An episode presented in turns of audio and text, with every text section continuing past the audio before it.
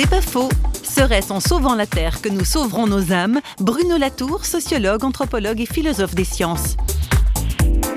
Bah, je crois que la priorité s'est inversée. C'est-à-dire que maintenant, c'est, comme le dit d'ailleurs très bien le pape, c'est la, grande clameur de la terre et des pauvres qu'il faut entendre. Je crois que la question de savoir s'il faut sauver son âme, franchement, n'a plus beaucoup de sens en ce moment. C'est, un thème un peu subjectiviste euh, d'une certaine spiritualité, d'une certaine théologie, d'ailleurs d'une époque qui avait abandonné aux sciences l'ensemble du monde. Mais maintenant, c'est plus possible. On peut pas. Donc, euh, je crois que la priorité a un peu changé. Et c'est parce qu'elle a changé que les choses redeviennent intéressantes. Et je pense qu'on retrouve aussi de très anciennes traditions, euh, que ce soit les, pères de l'Église, euh, que ce soit des tas de spiritualité, dont celle de Saint François lui-même, dont j'avoue que j'avais un peu trouvé que c'était un peu gnangnan, mais ça a pas mal de gueule. C'est pas faux, vous a été proposé par Parole.fm.